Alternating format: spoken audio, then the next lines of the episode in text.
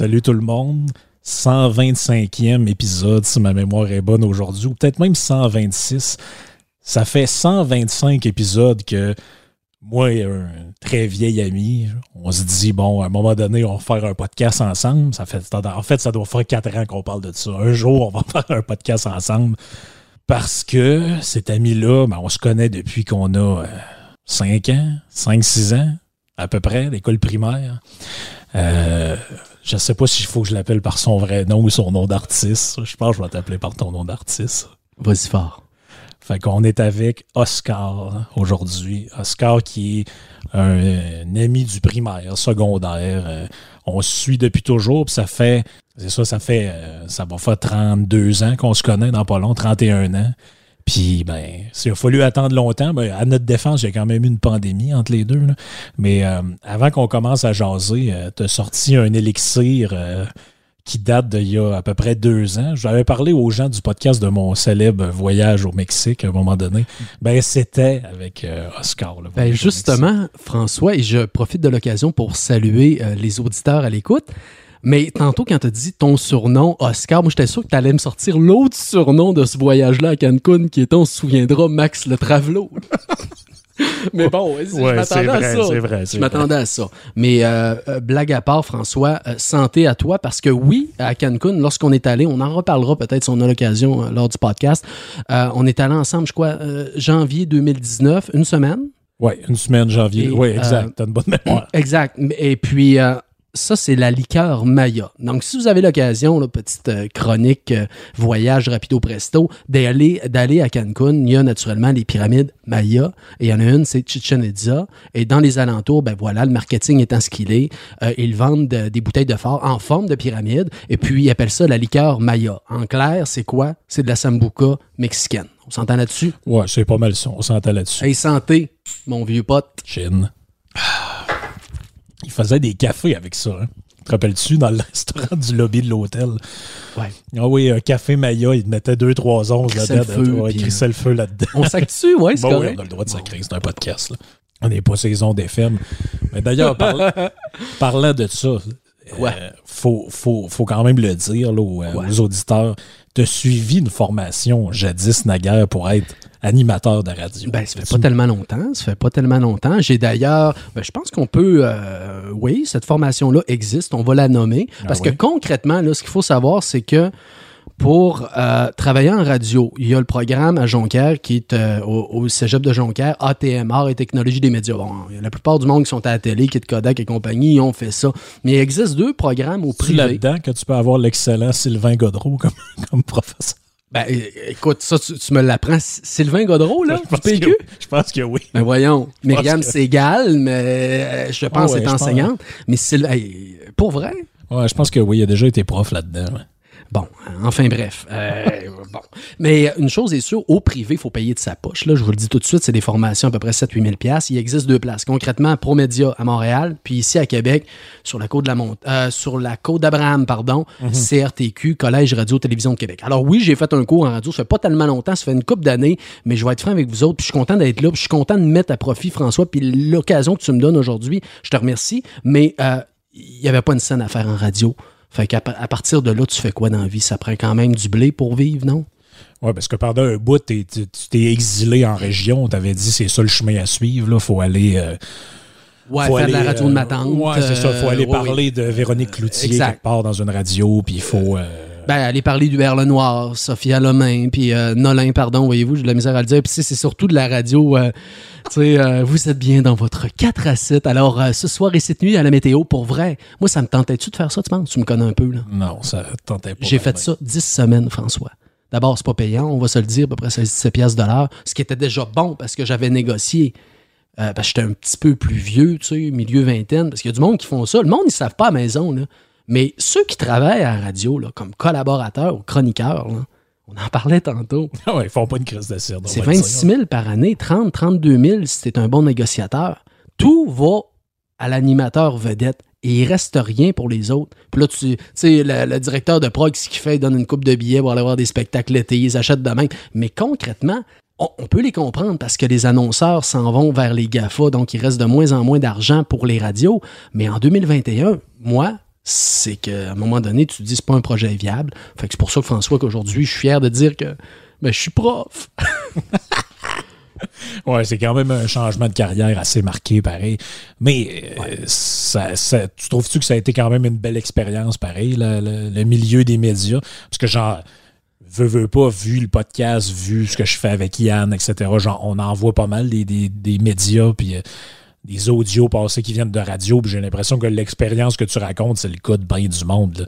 là. Genre, la fille, elle sort de l'école de radio et est rendue à, à Céfix, à Rimouski, en train de faire la météo, ou ce genre de patente-là. Ouais. Puis du jour au lendemain, après 5 ans, il y a une saveur du mois qui arrive dans le décor, puis qui, au lieu de demander 15 pièces de l'heure, demande 13 pièces de l'heure, puis la personne se fait dire, ben c'est beau, tu prends tes affaires, puis on n'a plus besoin de toi. C'est des réalités. Euh, les gens, par contre, qui font de la radio sont euh, et qui persistent dans le domaine sont résilients. Ça, il faut leur donner ça. Sans résilience, je veux dire, puis je suis pas en train de dire que je suis pas résilient. À un moment donné, il faut faire des choix aussi, mais c'est des gens qui sont qui en mangent et euh, qui sont prêts à peu près à tout pour avoir un micro entre les mains. Ouais. Mais ça, c'est une décision personnelle. Mais une chose est sûre, l'image qu'on véhicule à la télévision, c'est aussi ça. hein. On fait le saut, mais euh, les chroniqueurs, le, le Salut Bonjour et compagnie, c'est pas pour rien que ça, il en passe un puis un autre. Là. Ouais. C'est qu'à un moment donné, euh, puis ce que tu dis aussi, c'est que ce que tu dis, toi, est-ce que tu le penses? Dans ton podcast? Oui. À la télé ou à la radio, People, de Bell Media, de Cogeco, ou peu importe, la réponse, à 80% du temps, non. Ouais.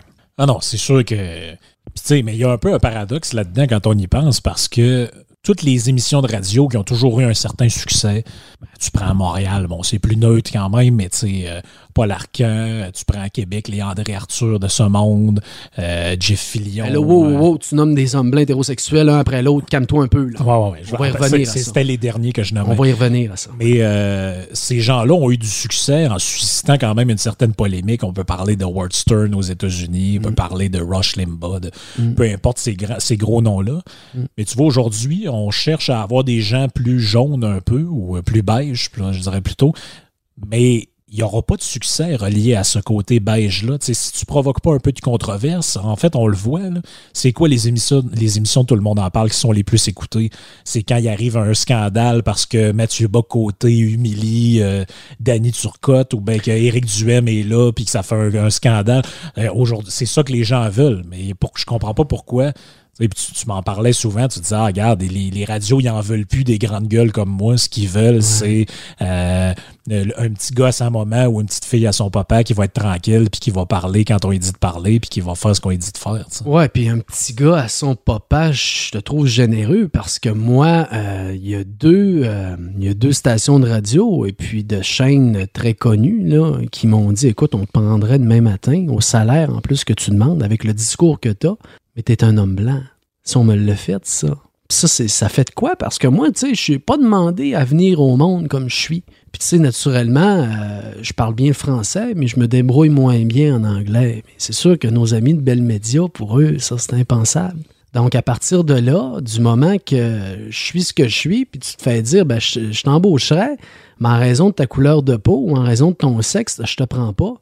Tu déchantes, c'est un temps, puis là, tu te branches à la télé le soir, puis t'entends parler du privilège blanc, puis t'entends parler que t'es, ah ouais, culpabilise-toi, autoflagellation, ah ouais, mon homme. ben, je m'excuse, mais manger de la merde, esti, parce que moi, mon expérience de vie, c'est pas celle-là. Ouais, ouais. Ah ouais, c'est ça. Tu dis, ben, finalement, mon privilège blanc, c'est d'avoir été écarté de des jobs pour des raisons idéologiques. C'est tout un privilège. Hein? Ce, qui est, ce qui est quand même paradoxal, vu qu'on vit à l'ère de c'est la grande tolérance, la grande inclusion, la grande patente. Finalement, tu te rends compte que c'est des mots plus vides de sens qu'autre chose. Ben, faut, faut quand même, tu sais, mon expérience, euh, faut pas généraliser. Non, moi, c'est ce que j'ai vécu. Ça, je suis prêt à mettre la main, puis, euh, euh, tu sais, ça, c'est mon expérience. Maintenant, on peut euh, nuancer puis essayer de relativiser en se disant ben non, ça doit me toucher juste moi. Il faut faire attention avec ces choses-là. Mais François, je suis obligé de te dire que c'est pas ça du tout, non? Il y a des gens, et puis je n'aimerais pas de station de radio, qui ont embauché des gens euh, qui faisaient pas l'affaire. Ils le savaient pertinemment, mais hein, ça, ça- ça donne bonne conscience. Et puis voilà, on répond à, au, euh, à l'ère du temps. Hein? Ouais. Bon, c'est sûr qu'il y a une pression, tout le monde la sent. je voyais cette semaine, puis c'est drôle, j'en parlais ce matin dans un podcast euh, que, que j'enregistrais qui va sortir plus tard. Mais je parlais de ça avec, euh, avec Yann pour un truc sur YouTube, on parlait de, de, de toute la saga alentour du, du, du DG du Canadien. Bon, qui devra remplacer Marc Bergevin? Et puis là, on commence déjà à entendre des voix qui s'élèvent. Ouais, ben ça pourrait être euh, Daniel Sauvageau, hein, ou ça pourrait être... euh, La, la, Je- la jambe de joueur que personne euh, que personne Ouais, n'a ouais. entendu parler. Et là, on en parle cette semaine. J'oublie son nom. Mais tu sais, bref. ouais, la jambe d'Alexis Lafrenière. Exact, là. Ou euh, de Patrice Bergeron, je pense. Ouais. Exact. Puis là, tu te dis, ben, fine, si cette femme-là est ultra compétente puis que c'est la candidate désignée, parfait, j'ai pas de problème avec ça. Mais l'idée, c'est que pourquoi cette pression-là arrive? Pourquoi, la- pourquoi est-ce qu'il faut que le Canadien, déjà, ils nous ont fait l'histoire des territoires non cédés en plein milieu d'une game, qu'on sait pas trop ce que ça venait faire là-dedans? là? Oui. On- en fait, on sent que. Je, je pense que c'est un peu de ton, ton vécu aussi euh, à toutes les places que tu as passées dans, dans tes diverses formations et expériences de vie. On s'en est souvent parlé. Il me semble que c'est un peu un point en commun de voir que finalement, la, la politique est partout, tout le temps. Là, tu te dis, ben écoutez, là, je suis juste en train de surveiller un examen, par exemple, c'est ma job étudiante. Pourquoi est-ce qu'on s'intéresse à mes croyances personnelles puis à mes prises de position sur mon compte Facebook ou ce genre de trucs-là? Ça vous regarde pas, c'est ma vie privée. Ouais, mais là, ça indispose des gens. Moi, je l'ai vécu personnellement à l'université. Des commentaires un peu bizarres. Moi, j'étais assistant de cours. Des commentaires un peu bizarres. Ouais, euh, on n'est pas à l'aise, là, puis telle affaire. Puis tu dis, mais pas à l'aise de quoi? Ouais, ça a l'air qu'il a déjà dit telle affaire. Ça a l'air qu'il a déjà dit telle affaire. En plus, tu es à l'université. Tu le sais, tu y vas encore en ce moment. Tu m'en parlais avant qu'on commence. L'université, qu'on pensait un endroit libre, libre par excellence, c'est supposé d'être l'endroit des le monde des idées. Ouais. Finalement, c'est. Puis on sent qu'il y a comme une, une dégradation. là. Déjà, moi, quand je suis entré à l'université en 2009, il y avait un certain climat. Puis depuis, j'ai l'impression que ça s'est quand même énormément dégradé. là. Ben moi, je le confirme, François, parce que tu sais, tu parlais, euh, lorsque tu dis euh, dégradation, moi, j'ai été à l'université pour la première fois, OK, au milieu des années euh, 2010. J'ai pris un petit break et là, présentement, je suis en train de compléter un baccalauréat, justement, en enseignement. J'adore ça. Ça se passe bien euh, euh, dans mes cours, les résultats scolaires. Mais là où euh, j'ai un problème, euh, c'est que j'ai l'impression qu'il y a 40 ans qui me séparent des gens qui sont là actuellement. Je veux dire, les idées consensuelles qui sont euh, communautaristes, mais écoute, ça devient loufoque, ça devient absurde. Puis ma plus grande déception, tu l'as évoqué rapidement tantôt, tu parlais du monde des idées, c'est ma plus grande déception. Moi, là, on débattait ensemble, tu te souviens? Ah oui. T'as des boys autour d'une bière, microbrasserie et compagnie, on avait du plaisir. Je me disais, hey, ça, là, à l'université, ça va être puissance 1000. Ah oui. Ça va être ce genre de On- discussion-là. on ben, était à la, à la Chouape à Saint-Félicien, au Lac-Saint-Jean, ou ce genre de place-là. Et puis là, 4-5 gars autour d'une table. Hey, vous autres, êtes-vous pour ou contre la peine de mort? Puis là, ça s'ostine. Ouais. Moi, je suis pour parce que c'était pas de bon sens de payer pendant tant de temps pour un gars qui apporte plus rien à la société. L'autre, il est contre. Ben, moi, je suis contre parce que si t'as pas le droit de tuer, l'État non plus devrait pas avoir le droit de tuer. Bon, puis là, ça s'obstine, puis ça jase. Puis là, tu te dis, mais que je suis rendu à l'université, ben, au Oui. lieu que ce soit mes chums de brosse avec qui j'ai ces conversations-là, ça va être dans une classe. Oui, parce que ces conversations-là à la Schwab, tu comprends, il y a des différences. Ça fait partie du choc des idées. Mais en même temps, en ce que tu dis, en ce que moi je dis, en ce que je pense, en ce que tu penses, il y a des bonnes chances qu'entre les deux, on soit pas trop loin de la vérité. C'est ça, discuter. C'est ça, les échanges. Le sens du débat. Il faut dire qu'au Québec, le sens du débat, on, on y repassera. Mais de maintenant, là, à l'âge que j'ai de dire, ben, coudon, les plus beaux échanges d'envergure intellectuelle que j'ai eus, ça a été ces discussions-là alors, à la Schwab, comme tu, tu disais si bien, alors qu'à l'université, ça a été des moments parfois pénibles où, entre autres, on fait le procès. J'ai, écoute, j'ai un cours cette année, cette session-ci, là, dans mes derniers cours, État du monde. On parle de ce qui se passe à l'international. Écoute, le procès d'intention qu'on fait à la société américaine, François, ça fait pas de sens. Le- L'enseignant lui-même faisant partie d'une mouvance sectaire du Japon, une secte, Desaiku Ekada et compagnie, qui amène les idées à l'effet que tout l'héritage de la Chine, entre autres, depuis Mao, la quintessence incarnée. On n'a pas parlé une fois des Ouïghours en Chine. On n'a pas parlé une fois de ce qui se passe en Chine présentement envers Taïwan ou Hong Kong. Ben, on a peut-être abordé ça quelques, quelques minutes pour dire que Ouais, que c'était pas si grave. pour dire que pour relativiser, pour dire que de toute façon, c'était des possessions qui appartenaient à la Chine à l'époque de il y a, Oh, ouais. tu comprends, que Dans le Mathusalem. fond, ils ont raison de les tasser. Là. Imagine un discours aussi gauchiste fanatique, parce que c'est le cas. C'est pas un professeur titulaire, c'est un militant déguisé en professeur titulaire. Et ça, il n'y en a rien qu'en masse. Imagine un discours comme ça, mais de l'autre côté Non, du spectre. c'est impossible à tenir. C'est impossible à tenir. Puis là, j'imagine, sans trop euh, savoir euh, exact, je suis pas dans le, dans le secret de ton cours, là, mais j'imagine que, en gros, ce qu'on ce qu'on y raconte, c'est que tous les problèmes des pays en voie de développement est, est relié à l'impérialisme américain, Ben, ce genre de trucs-là. Puis, ah, ben là, s'ils sont pauvres, ben, ben, en fait, la même ritournelle qu'on entend, si à Cuba, tout le monde est pauvre, c'est à cause du blocus des États-Unis, alors qu'ils sont libres de faire du commerce avec tous les autres pays de la Terre, s'ils le veulent. Mais bref, c'est toujours un peu les mêmes niaiseries qu'on entend, mais Le projet hégémonique américain. Tu comprends? Ouais, avec le- Le- L'envahisseur dominant qui, tu comprends, qui... Puis, à quelque part, oui, la culture américaine euh, rayonne comme nulle autre culture dans le monde. Il y a des- Ça, c'est vrai. Mais de- d'aller faire des procès d'intention malveillants, de la mauvaise foi intellectuelle, mais parce qu'elle est dite par un homme de la gauche, qui fait partie d'une mouvance sectaire, communautariste, gauchiste à l'os, ça passe. Ben ça, mon François, j'ai mon hostie de voyage. Puis j'imagine que, comme je te connais, en plus, tu as dû faire part de ton désaccord profond avec ce qui était enseigné. Et je suis très respecté par le corps professoral. Les euh, jeunes hommes, ça passe, mais ça passe beaucoup moins bien avec les jeunes femmes, François, si tu savais. Je comprends pas pourquoi. C'est drôle parce que, sais, je suis dans mon dernier droit, ben, il m'en- reste quelques mois encore, mais il y a un vin fromage la semaine prochaine. OK? Il y a une activité. Puis, bon, j'adore le vin, le cellier à ta droite, tu comprends. Puis bon, c'est du vin québécois, là. J'espère que c'est pas lui de Mario Pelcha, mais ce qui paraît, il est pas trop pire.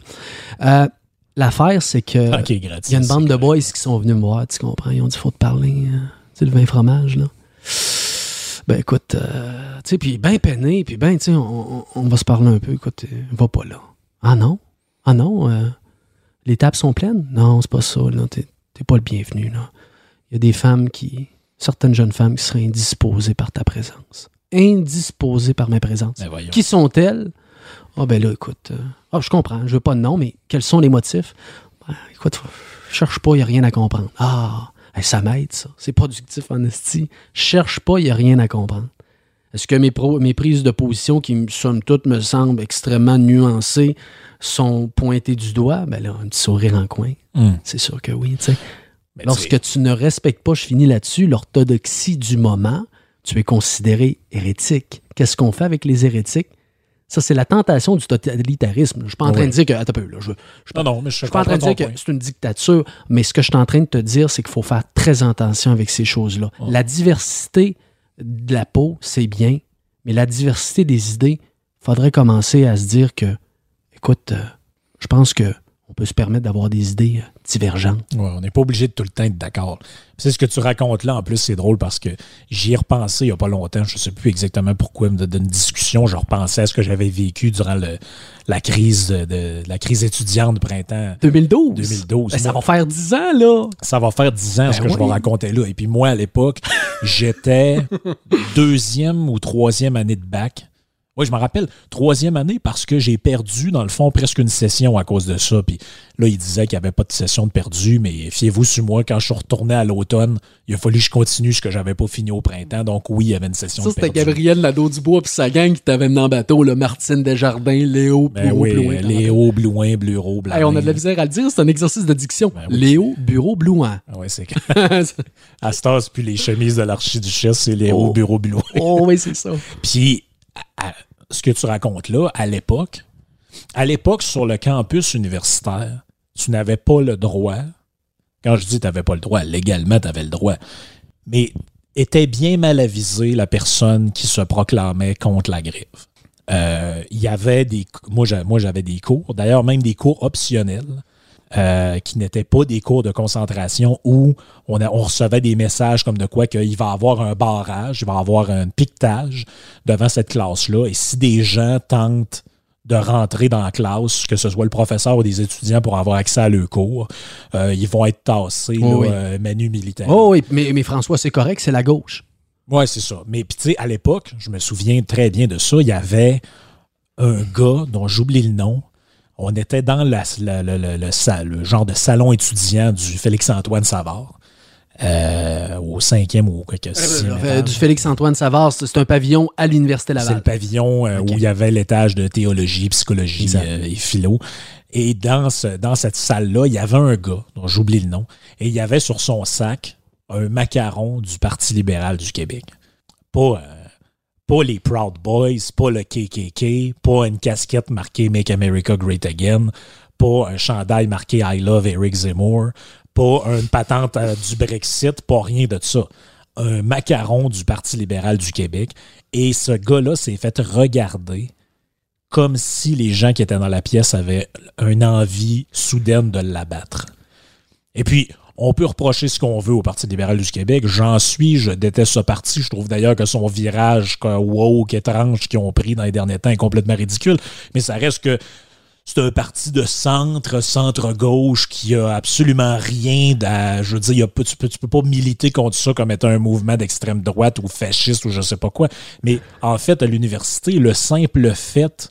Le simple fait de ne pas être de gauche, ou en tout cas de ne pas leur- de, de se revendiquer comme n'étant pas de gauche, même pas, on va pas jusqu'à droite. Là. Juste le fait de dire Ouais, moi, c'est-tu euh, Québec solidaire, la, la gauche marxiste-léniniste, je suis pas trop sûr. là. Oh, vous êtes un individu suspect, vous. Mm. À telle enseigne que il y avait une fille que je connaissais.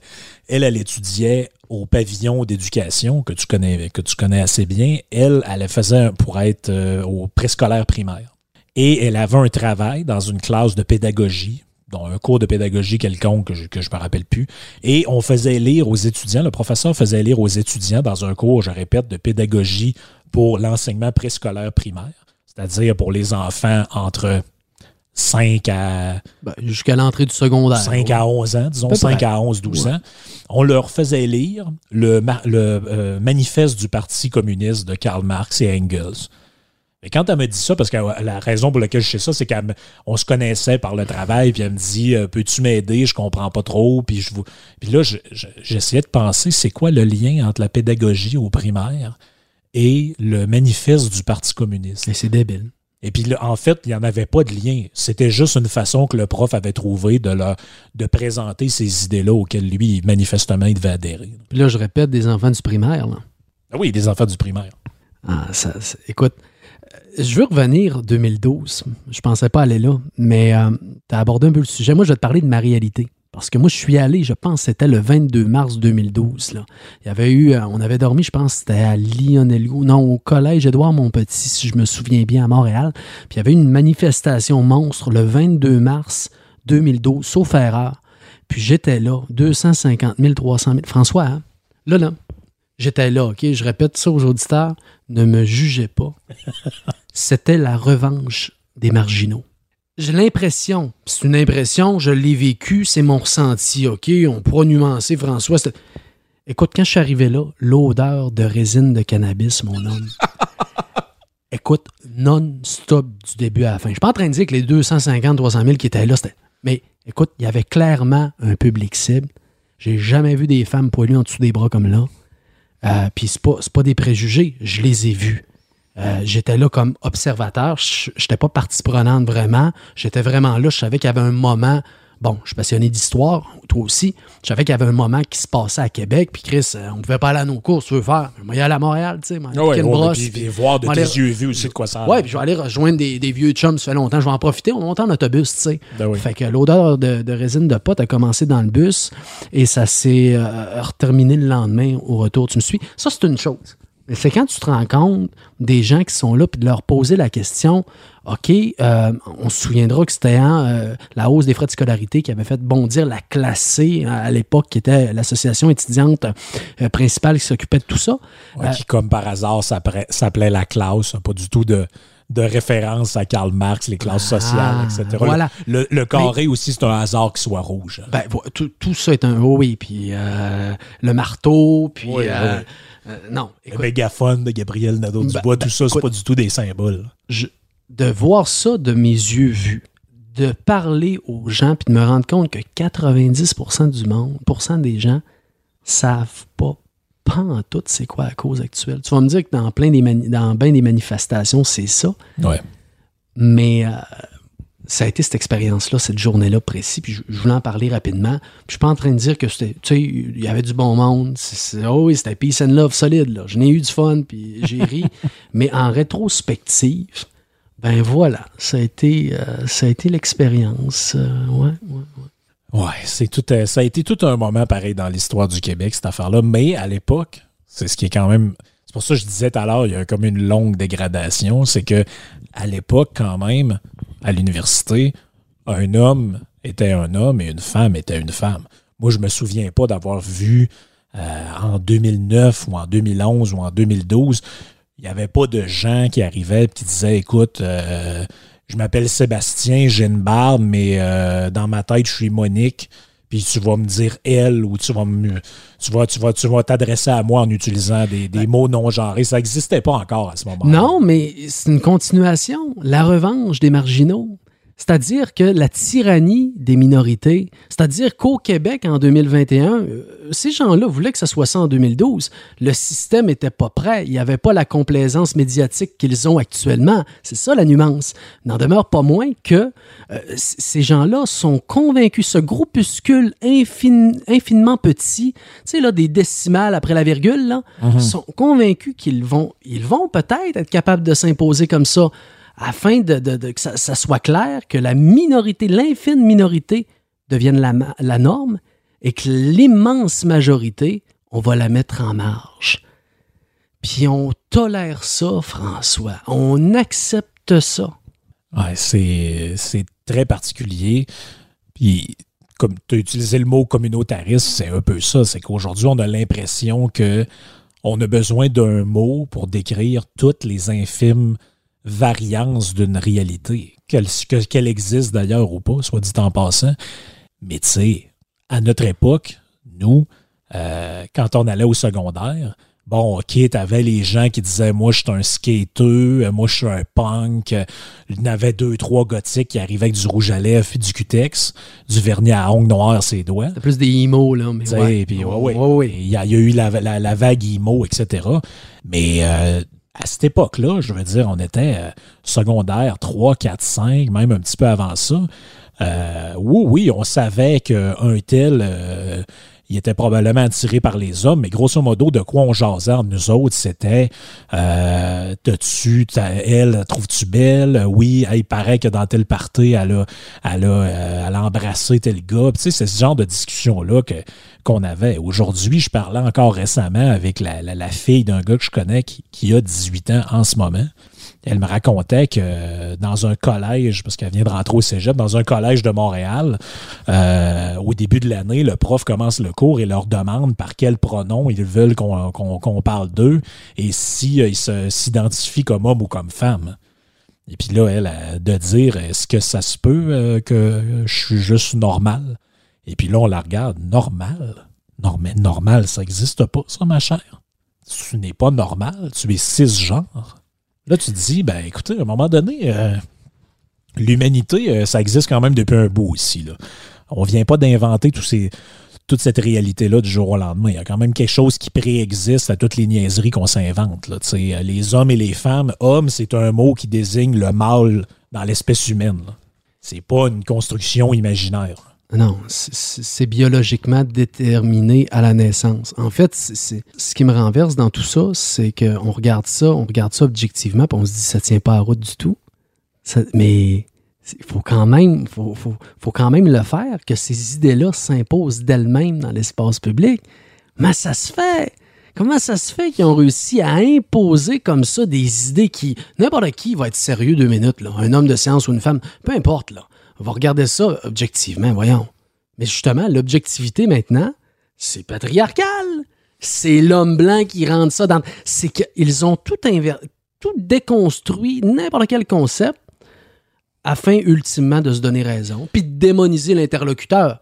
Mais écoute, euh, on n'a pas fini. Les militants, je le répète, les, professeurs déguisés en militants, tu sais, tu as le droit de militer. La gauche, la droite. Mais, mais s'il vous plaît, s'il vous plaît, lorsque tu enseignes, c'est possible de faire une job de façon à tes idéologies, là. Tu sais, le prof qui s'auto-proclame anarchiste. Il y avait un article dans Le Devoir récemment, je crois que c'est Le Devoir. Le prof le plus cool du Québec, un anarchiste. Tout content, le monsieur. Ah, les élèves, il est fin, il est fin. Allô? C'est quoi cette affaire-là? Ah oui. Puis tu sais, en plus, là-dedans, comment le dire simplement, les croyances sont de l'ordre de la vie personnelle. Et puis moi, j'ai l'impression qu'on est dans un monde présentement où les croyances de tout un chacun entrent dans l'espace public et revêt maintenant une importance qui jadis leur était refusée. Sais, Puis ça, ça a commencé avec les croyances religieuses, faut, faut bien se le dire. Euh, mais aujourd'hui, c'est les croyances d'ordre euh, identitaire, c'est les croyances d'ordre. en fait, pratiquement toutes les croyances, sauf celles que la société va juger néfastes. Par exemple, si tu crois que. Si tu crois que, par exemple, euh, je sais pas, moi, si tu penses qu'il fallait mieux voter pour Donald Trump que Joe Biden, ben là, ça, c'est pas le genre de croyance qui est acceptable. Mais c'est parce que l'histoire du phénomène identitaire, néo-identitaire, de moi je suis pantasexuel était l'affaire, ce phénomène-là a la même valeur d'un point de vue intrinsèque que quelqu'un qui dit écoutez, moi, euh, moi je suis un prophète et euh, je suis ici pour apporter la bonne parole du Christ. Ben parfait, tu as le droit de croire à ça. Tu as le droit de vouloir être un prophète. Tu as même le droit d'avoir des gens autour de toi qui te reconnaissent comme tel, mais tu pourras jamais me forcer à te reconnaître comme prophète et porteur de la parole du petit Jésus ou de Dieu. Pourquoi? Parce que moi, je suis libre de ne pas y croire. Ah, ben ça te blesse dans ton profond intérieur parce que toi, tu te sens comme ça. Mais je suis désolé, ça va te blesser, mais c'est comme ça. C'est un peu la même chose euh, avec les, identités de genre, toutes ces choses-là. Je suis pas inquiet qu'il y a des gens là-dedans qui sont foncièrement euh, honnêtes dans ce qu'ils disent, puis qui se sentent bel et bien comme ils, comme ils croient se sentir, puis qui vivent intérieurement des trucs qui doivent pas être faciles. Mais la réalité, c'est que ce qu'ils pensent être ou ce qu'ils décident être, ils ne peuvent pas l'imposer aux autres. Ça marchera jamais, ça. Mais le problème actuellement, c'est que c'est ce qui se produit. C'est ce qui se produit avec la complaisance des cercles universitaires, avec la complaisance de certains médias, le devoir puis leurs articles complètement débiles, Radio-Canada qui des fois, via le régime trudeauiste auquel ils sont rattachés, va nous faire spinner de la boîte comme ça. C'est, il est là le problème. Donc, fondamentalement, ben, tu sais, je dis pas qu'on est menotté, mais une chose est sûre, Frank, on, est dans le début de la trentaine, puis je suis désolé de te dire, j'ai comme l'impression, mon gars, qu'on n'est pas fini d'en baver avec ça. Non, on n'a pas fini d'en baver. Mais parfois, est-ce que ça devient à l'idée que on a. euh, est-ce que ça devient l'idée que le- les médias sont un peu une espèce de prisme déformant, pour reprendre l'expression d'un maire de Québec célèbre, qui nous montre une facette de la réalité qui est euh, exagérée ou déformée? Je prends pour exemple, on a l'impression quand on lit les journaux que euh, plus personne veut faire d'enfants, que les gens ont peur des pailles en plastique, que la Terre va exploser et que tous les jeunes sont préoccupés par ça. C'est d'ailleurs leur raison de vivre. Moi, il se trouve que par à cause de la famille, des gens que je rencontre, j'en connais quelques jeunes, j'en côtoie. euh, par, par, comme je dis, par, par euh, connaissance, par ami.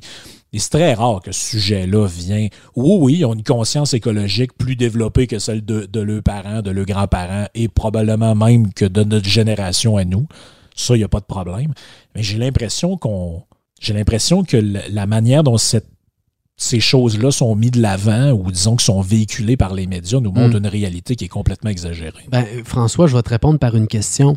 Tu sais qu'on dit que les médias sont le quatrième pouvoir en politique, le cinquième étant souvent les lobbies. hein, Les Mhm. lobbies, euh, en tout cas, c'est surtout le cas aux États-Unis, les, lobbies qui sont très forts. Puis les trois premiers pouvoirs, hein, c'est l'exécutif, le législatif et euh, Judiciaire. le judiciaire. Exact.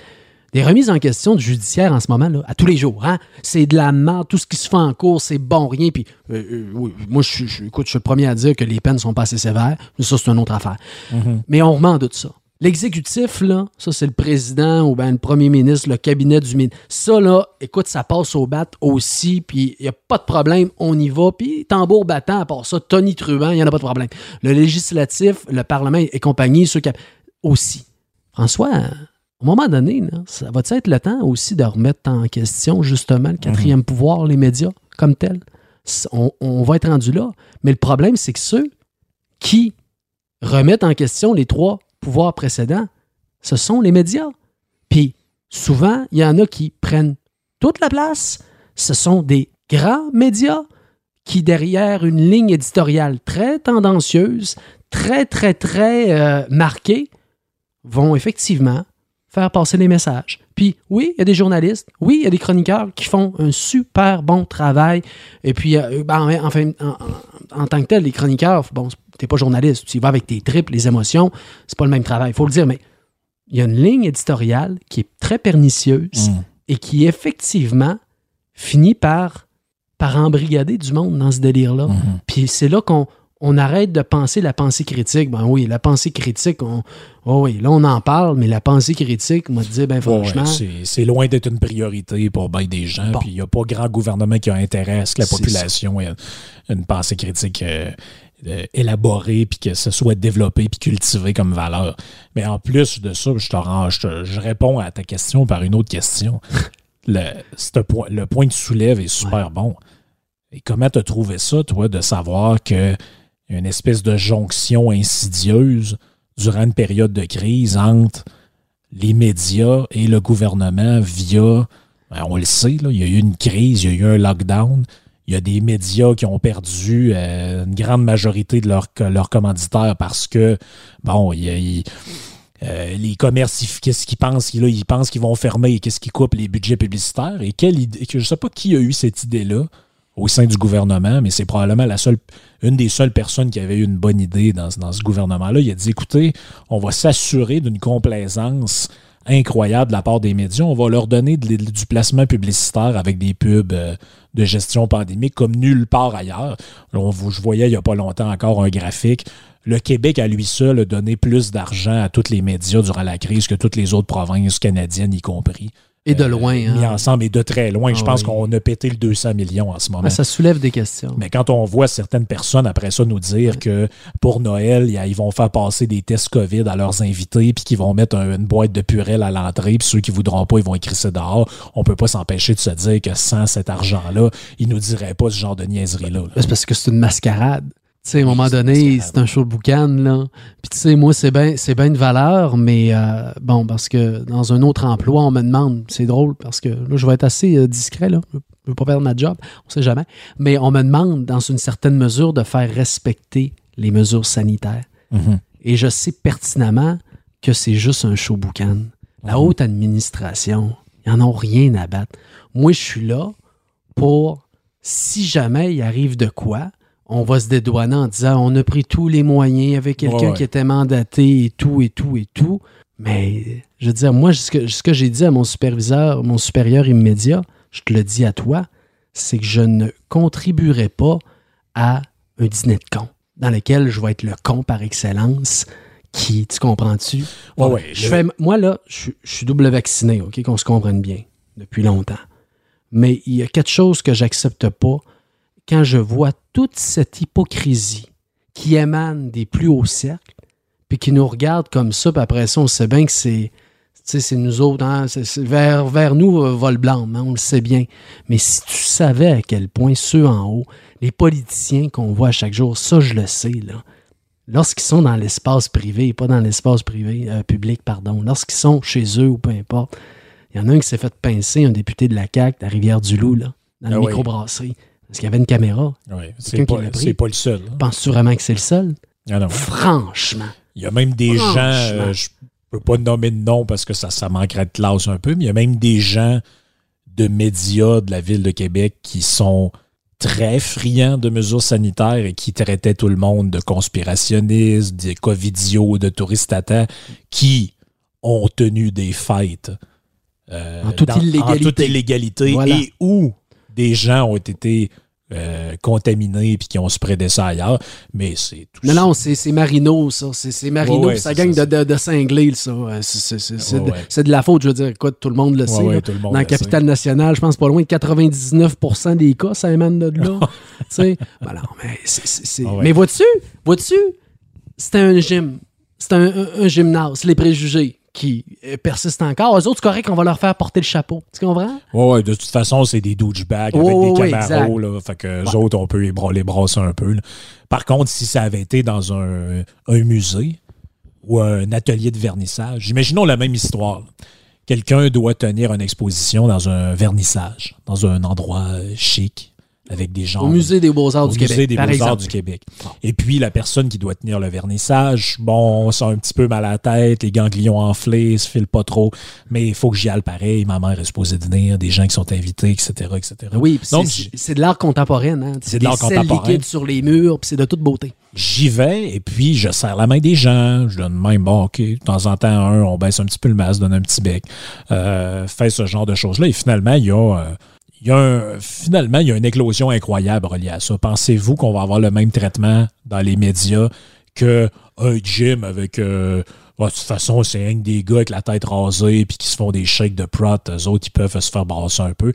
Mais euh, Marie-Louise, pas tant de choses au vernissage, elle, euh, sais, Maman, mais vous savez, euh, elle savait pas, puis euh, faut comprendre, puis c'est des, des gens qui ont un emploi précaire, et puis ils pouvaient pas se permettre de perdre ce contrat-là. Peut-être qu'elle aurait vendu une peinture. On, on- on la connaît, la game. La pandémie a été une occasion remarquable pour voir aller le concept des deux poids, deux mesures. Absolument. Absolument, on l'a vu. Combien, mais, tu sais, je veux dire, un, un autre exemple de ça, c'est euh, ce, qui, ce qui se passe en ce moment aux États-Unis. Et, je veux dire, c'est incroyable. Les gens, les gens qui nous écoutent, là, au-delà de votre opinion sur euh, Joe Biden, sur Donald Trump, sur Hillary Hillary Clinton, c'est même pas ça qui est, qui est, qui est le point Hilary important. Rodham. Hilary Rodham, de son nom d'origine, son nom de jeune fille, comme on dit. Au-delà de votre opinion là-dessus, vous êtes obligé de constater le deux poids, deux mesures. Vous êtes obligé de le faire. Écoutez, on a, on a un monsieur qui était dans le bureau ovale, et puis après une déclaration contradictoire, on a la Chambre des démocrates qui demandait à faire une évaluation psychologique faite par un médecin. On a voulu le faire passer pour fou. Les procédures d'impeachment. On a un autre monsieur qui est là, cherche son crayon, euh, a de l'air complètement mêlé, a de l'air fait des absences. En campagne électorale, il présente son fils mort alors que c'est, il est avec son autre fils. Il parle d'une femme alors que c'est une autre femme qui est là. Il confond sa femme avec sa sœur. Euh, là, il y a Tu parles de François Legault ou... ah, un autre. Mais il n'y a jamais personne qui arrive qui dit Ah ouais, ben peut-être qu'il peut-être qu'il commence à manquer des bouts, le monsieur. Ah, Non, non, non. Les articles, même dans les journaux ici. Ah oui, enfin un vrai Oui, président. des gros pets salés, là, tu sais, de fin, fin 70, début Hey. 80, là. Imaginez-vous un seul instant Donald Trump au G20 en réunion avec Angela Merkel ou Boris Johnson qui lâche un caisson comme on a entendu. Je pense qu'il aurait demandé à ce qu'il soit destitué. Ben écoute, c'est un, un caisson de dégénérescence qu'on a entendu, qu'on a entendu, François. Les, les sphincters sont relâchés, mais complètement. Pour vrai, moi-même, je trouvais ça un peu absurde. Je vais être franc avec toi. Tu sais, euh, Joe Biden, des signes de sénilité, mais je disais là-dessus de façon très sérieuse. Hey, il a 79 ans, le bonhomme. C'est normal à cet âge-là. Mais c'est quoi l'intérêt d'avoir tu sais, l'homme le plus puissant du monde, ou à tout le moins avec Xi Jinping, là, l'autre en Ouais. Chine, c'est quoi l'intérêt d'avoir un homme à bout d'âge comme ça, François? au-delà de, de, de ce- de- de cette question-là, moi, c'était un peu ce point-là. C'était de. Puis, une autre affaire. Je le dis respectueusement en passant. S'il y a des années qui nous écoutent, bon, euh, tu sais, façon de parler, là, quand je dis à cet âge-là, vous comprendrez Ouais. que président des États-Unis d'Amérique, quand même, là, euh, on s'entend, là. Oui, oui, ça prend quand même quelqu'un qui, est- qui est assez dégourdi. Il faut, faut avoir fait un peu de sudoku, sudoku là, dans l'après-midi. Mais tout ça pour dire que on le voit tout le temps. Tu parlais du deux poids, deux mesures. En ce moment, aux États-Unis aussi, quel autre scandale qu'on voit, Andrew Cuomo et son frère Chris Cuomo, pris au travers de toutes sortes d'histoires de. Les deux, hein, les- le deuxième, ça a sorti aujourd'hui ou hier. Les deux sont pris dans des histoires. L'ancien gouverneur de New York euh, qui, était, euh, qui, a- en fait, qui a démissionné avant de se faire c'est. Andrew Cuomo. Andrew Cuomo et Chris Cuomo, son frère, qui est un présentateur de nouvelles, journaliste, etc. À CNN, c'est important de le À dire. CNN. La gauche toute. Bon, ben, ces gens-là, pendant des mois et des mois, nous ont dit c'est dégueulasse d'avoir dit grabber by the pussy. Ce gars-là devrait, être, devrait même pas être président des États-Unis. Euh, c'est important, on vous croit. Hashtag MeToo, toute la grosse patente. Puis, OK, parfait, on peut tenir ce discours-là. Première affaire qu'on sait, il y en a un qui agressait sexuellement sa secrétaire puis les gens qui travaillaient pour lui. Puis l'autre, j'ai pas vu les détails, mais c'est des histoires d'harassment, là, puis de... Même chose avec plein d'autres euh, élus dont on entend plus ou moins parler. Mais là, tu te dis, attendez une seconde, les amis, là. Les agressions sexuelles, les inconduites sexuelles, ça devrait être grave, peu importe c'est qui qui commet ces gestes-là. là. C'est pas quand c'est un républicain, faudrait le mettre en prison puis le pendre sur la place publique, puis quand c'est un démocrate, ah, c'est drôle, hein? Lui, il a les mains longues un peu, mais qu'est-ce que tu veux, il est bien fin. Hey, attendez, là. Pas de même, ça marche, là. Non, C'est pas de même que ça marche, mais c'est comme ça que ça fonctionne, mon François. Ouais, malheureusement. Ah, c'est, c'est très particulier.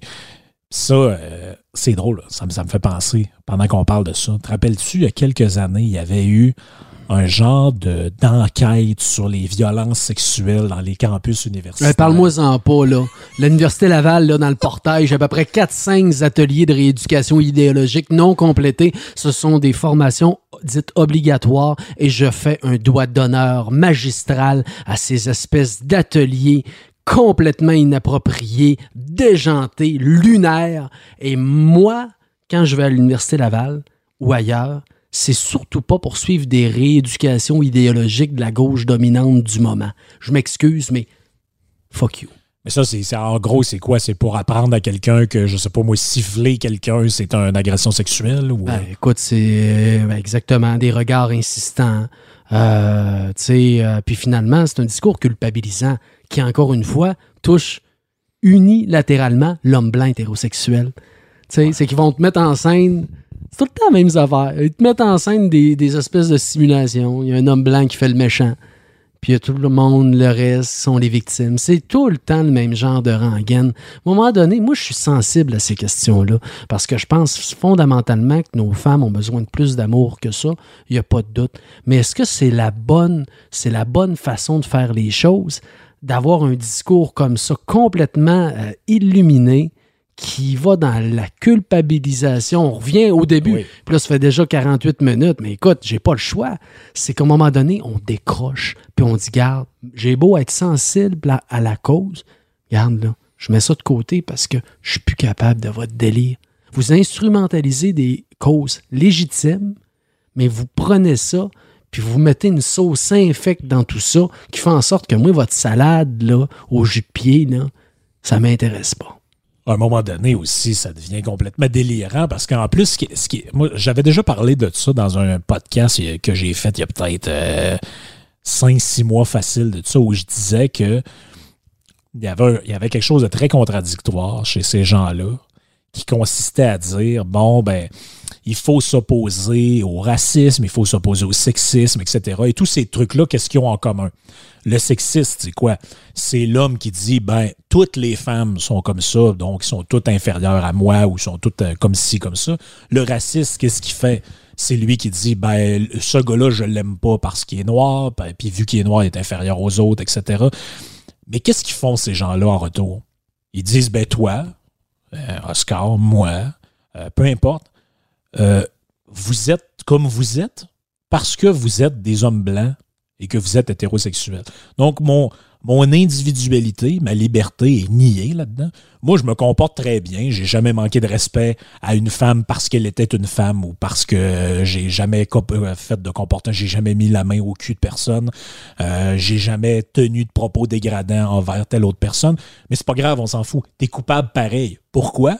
Ben parce que tu fais partie de la majorité blanche, euh, hétérosexuelle, peu importe. T'es coupable par défaut. Là, tu te dis, mais il me semble que c'est un peu la même logique que celui de l'autre bord qui dit ben écoutez, vous, vous êtes comme ça parce que vous êtes noir. Donc vous êtes un vous êtes noir, donc vous êtes un voleur ou je sais pas quoi. Mais c'est la même chose. C'est de l'essentialiser les autres. C'est de prendre une catégorie puis de dire les gens, on vous enferme dans des catégories puis vous êtes comme ça, vous êtes comme ça. Mais moi, c'est pas de ma faute si je suis né blanc. J'ai pas choisi ça, j'ai pas demandé ça. Quel rapport est-ce que j'entretiens moi? Quel rapport entre moi et Christophe Colomb qui est venu ici? Quel rapport entre moi et un Allemand de la Deuxième Guerre mondiale? Quel rapport entre moi et un Russe? Quel, qu'est-ce quel, quel rapport ont ces gens-là entre eux? Si ce n'est d'être blanc, qui est une condition non choisie. Mais c'est ça la logique. Leur logique, c'est de dire que tous les blancs sont interchangeables, que tous les noirs sont interchangeables. Je parlais récemment avec un, collègue de travail, justement, un noir, un chic type, avec qui j'ai beaucoup de plaisir. Euh, et à un moment donné, on a eu une discussion et euh, pendant quelques secondes, je me suis dit, ben coudon, j'étais en train de parler à quelqu'un qui, qui, a vécu l'esclavage dans des champs de coton, des champs de tabac de Virginie, puis c'est pas drôle. Puis il a fallu que je m'arrête, puis que je m'apaisse en me disant, t'as peu là, t'es pas en 1772, non? Ouais, ouais, puis les parents, du gars, sont, les parents du gars-là sont plus riches que les miens. Ses parents, c'est des Québécois de la majorité historique canadienne-française qui sont allés le chercher de la misère, François, pour l'amener ici au Québec. Puis ce gars-là me parle comme si c'était quelqu'un qui avait vécu sur le long du Mississippi, puis que là, il aurait trouvé sa liberté, là, puis euh, au bout de sa corde, le gars, tu comprends-tu, il me confie, puis écoute, tu comprends que moi, c'est pas facile. J'ai marché à pied jusqu'à New York, là, tu sais. Ouais. Ouais, ouais, Puis je l'ai ramené à l'ordre poliment. On a eu une belle discussion. Ça, c'est le fun. On a échangé par rapport à ça. Mais je lui ai dit juste une chose. Notre histoire, là, c'est pas celle des États-Unis. Puis notre histoire, c'est pas celle du Québec. Ben, c'est celle du Québec il y a 300 ans, 200 ans, 100 ans, mais t'as pas à répondre de ça. Ah oui, puis même... D'aucune manière, on a à répondre de ça. C'est-tu possible de se concentrer sur le présent, sur le ici maintenant, puis sur l'avenir? S'il vous plaît, ce qui s'est passé il y a 300 ans, là, commande, là. Puis même si t'étais un Américain, Imaginons que nous, on est deux Américains blancs, on vit, euh, on vit dans le Wyoming. Là. on a la même discussion. Oui, merci de me reprendre, t'as raison. On a la même discussion avec ce gars-là. Oui. Mais d'un, d'un, on n'est pas responsable de ce qu'ont fait nos ancêtres, mais même si on l'était, est-ce que vous pensez que la majorité des Américains ont des ancêtres qui étaient là du temps de l'esclavage? La majorité des gens qui sont là sont issus de l'immigration tardive? Imaginez. Imaginez-vous que vous, vous êtes un blanc et votre ancêtre le plus récent aux États-Unis, c'est qui? C'est votre arrière-grand-père qui, lui, a immigré d'Écosse. Lui est arrivé aux États-Unis après l'abolition de l'esclavage, mais vous et, votre, vous et votre famille, lui et sa famille, vous et vos, ancêtres, vous êtes responsables de la, traite négrière? Mais, qu'est-ce que c'est que c'est ça, cette vision-là, essentialisée sur la base de votre couleur de peau? On est responsable. Moi, je nous autres, on est responsable de tout. On est responsable des. Même chose il y a quoi, 10 femmes ou 15 femmes qui se font brutaliser par des maillets, je le dis, des maillets, des débiles, des gars qui ne devraient pas être en liberté. Et là, qu'est-ce qu'on commence à parler? On commence à nous dire que là, au, Québec, les hommes ont des, problèmes de gestion de la, colère. Euh, les hommes maltraitent les femmes. Les hommes ci, les hommes ça. Ben, c'est la même affaire que si moi je disais, écoutez, là, j'ai regardé ça dans les statistiques et puis il y a au moins une trentaine de gold diggers l'année passée qui ont fait les poches à des vieillards. Les femmes au Québec ont vraiment un problème de raquette monétaire et volent les vieillards. Ben non, c'est pas les femmes, c'est une trentaine de, femmes, de, cas isolés, une vingtaine de cas. Même chose, est-ce que tous les hommes brutalisent leurs conjointes puis vont s'adonner à des passions meurtrières par ici? C'est une infime minorité. On est toujours en train de prendre ces cas d'exception-là, ces cas d'espèce-là, d'en faire des lois universelles. Toi, t'es- t'as vu que tu es un homme, ben, tu es potentiellement un violeur puis un batteur de femmes. Hey, un instant. Euh, Un instant. Euh, Est-ce que tu me permets de revenir là? J'hésitais, mais c'est un peu crunchy, mais je pense que je vais le faire parce que euh, je veux revenir sur l'esclavagisme, qui était une des, des entreprises les plus abjectes, les plus, on peut le dire. Mais écoute, c'est sûr, avec nos yeux, euh, avec nos sensibilités d'aujourd'hui, c'est facile de dire ça. Bon. Mais, Ah oui. mais on est capable de le dire, c'est épouvantable. Tous ces gens-là, ce qu'ils ont subi, je suis le premier à dire que, regarde, euh, bon, ce fut d'une tristesse absolue. N'en demeure pas moins, François. Deux données factuelles rapidement, en moins de 30 secondes, sur le commerce triangulaire, qui essentiellement, ça commençait en Portugal, Espagne, euh, Angleterre, on descendait dans le golfe de Guinée, hein, au sud du Bénin, tu me suis, puis on quittait vers l'île d'Hispaniola. Actuellement, hein, ce sont euh, la République dominicaine, Haïti qui se trouve là. Bon, on- c'était et ensuite à partir de l'île, on débarquait des gens ensuite vers les États-Unis, beaucoup vers le Brésil, hein, vers l'Amérique du Sud, beaucoup beaucoup beaucoup dès le début, et après coup, on remontait vers vers euh, l'Angleterre. Sais-tu que les marins là, qui euh, mettaient euh, l'ancre dans le golfe de Guinée là, restaient à l'intérieur des ports, ils restaient à l'intérieur des bateaux mais ils, parce qu'ils ne voulaient pas aller sur les terres, parce qu'ils ne connaissaient pas le territoire, territoire hostile, surtout inconnu. Il faut se rapporter un 16e, euh, 17e siècle. Bon. Ils ont fait entendre, ils ont pris des ententes avec des, des, des- des membres de tribus rivales, et c'était les Africains qui, entre eux autres, se kidnappaient pour aller porter le tout dans les ports. Et là, c'est là que les, les marins qui étaient aussi, on s'entend, qui manipulaient, c'est épouvantable. Je suis d'accord avec ça. Euh, C'est-à-dire, je suis d'accord avec le fait qu'ils étaient épouvantables là, dans leur approche, donnaient des biens meubles en échange d'êtres humains. C'était considéré comme la- de la marchandise, tout simplement. Mais ça, on n'en parle pas de ça. Puis surtout, ce qu'on parle pas de... de- parce que, bon, il faut, faut quand même dire que ça existait, c'est comme ça que ça se faisait. Concrètement, la traite, c'est comme ça que ça se faisait. Alors, les tribus rivales kidnappaient, puis allaient porter ça au blanc, puis après ça, ils partent en bateau. Mais le plus, le, le plus gros trajet de personnes d'Afrique vers d'autres sociétés d'esclavagisme, c'était pas en Occident, François.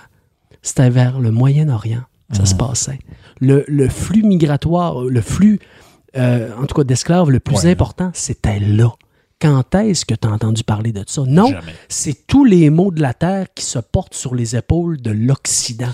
C'est factuellement faux. Ben, même chose aussi, le mot même d'esclave euh, il existe depuis très longtemps, mais a longtemps renvoyé au mot slave, qui désigne les gens qui vivaient dans une partie est, dans la partie est de l'Europe. Bon, aujourd'hui, ce qui Les Balkans, hein? Les, puis aussi le, le- le- tout ce qui est la tout ce qui est maintenant là, la, la Slovaquie, la République tchèque, puis ces endroits-là, puis qui remontent vers la Russie, la Géorgie, puis ces endroits-là.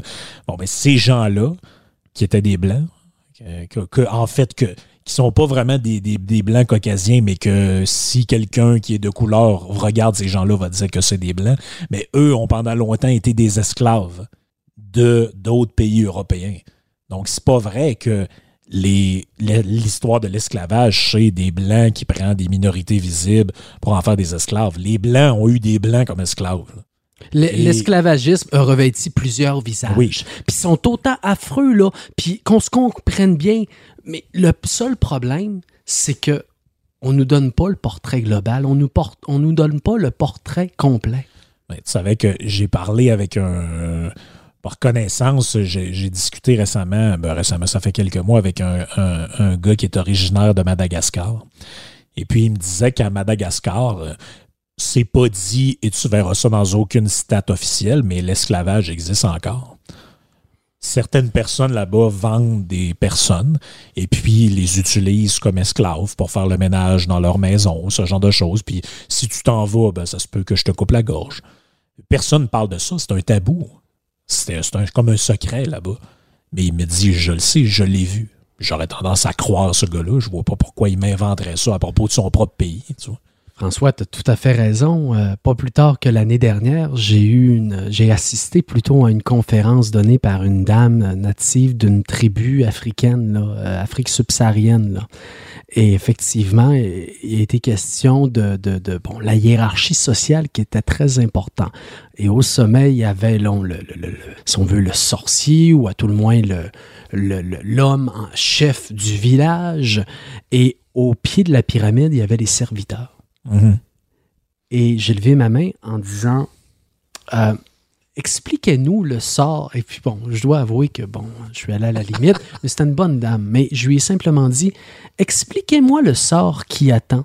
Le serviteur de cette tribu qui dit Moi, là, monsieur le chef, là, ça m'intéresse pas, ce rôle-là. Ce que je veux, c'est de parcourir le monde. Ce que je veux, c'est d'aller en Europe, c'est d'aller à, à- à tel endroit. Qu'est-ce qui attend cette personne-là? Je dois t'admettre que on a assisté à un beau spectacle de patinage artistique. mon gars. Et je la comprends parce que, tu sais, ça l'a mis en boîte. Et tout ce qu'elle m'a jugé à me répondre euh, euh, opportun, ça a été de ben, on, on- on va accepter que la personne puisse quitter, mais on va lui dire que s'il lui arrive des pépins, ben là, qu'elle ne se pose pas de questions, c'est ouais. qu'elle est allée contre les volontés du chef qui est lui-même élu par Dieu. OK, c'est votre réponse. Merci d'avoir répondu, mais euh, Ouais. permettez-moi de me garder une petite réserve. Ouais, c'est ça. On va se garder une petite gêne. Hey, ça fait déjà une heure. Wow!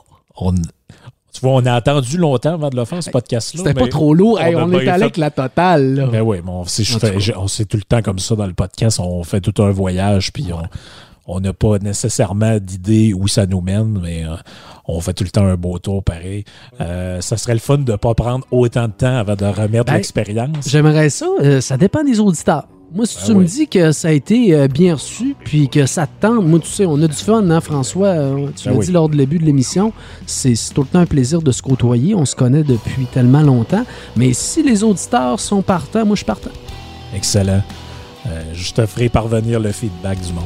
Merci, mon gars. Yes. Ciao tout le monde. Salut.